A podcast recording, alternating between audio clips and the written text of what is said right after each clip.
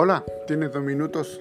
Hoy nos corresponde ver el Evangelio de Marcos capítulo 4 versículo 39.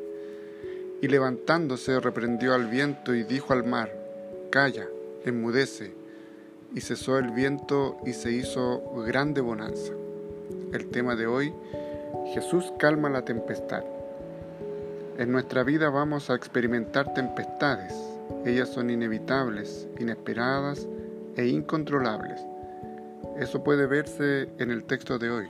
Los discípulos entraron a la barca por orden de Jesús para cruzar al otro lado del mar de Galilea.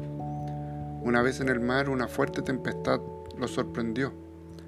La barca se mecía agitada por el viento. Los discípulos intentaron en vano controlar la situación, pero las olas golpeaban la frágil embarcación llenándola de agua. Un naufragio parecía inevitable.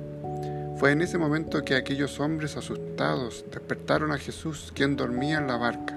Maestro, ¿no te importa que nos estemos hundiendo? le dijeron. Entonces Jesús, despertando, reprendió al viento y dijo al mar, Silencio, quédate quieto. Cuando Jesús camina con nosotros, no debemos tener miedo a las malas noticias. Cuando Él está en nuestra barca, la furia del viento y la fuerza del mar no pueden devorarnos.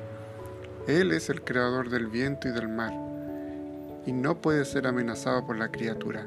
Jesús es poderoso para calmar los vendavales de nuestra vida. Él tiene todo bajo su riguroso control. Nada escapa a su conocimiento y nadie puede desafiar su poder. El Hijo de Dios puede ahora mismo calmar las tempestades de tu vida. Oremos. Señor Dios, perdóname por olvidar a veces que tú navegas conmigo. Ayúdame a no temer a la tempestad. En el nombre de Jesús. Amén. Que el Señor te bendiga y gracias por tu tiempo.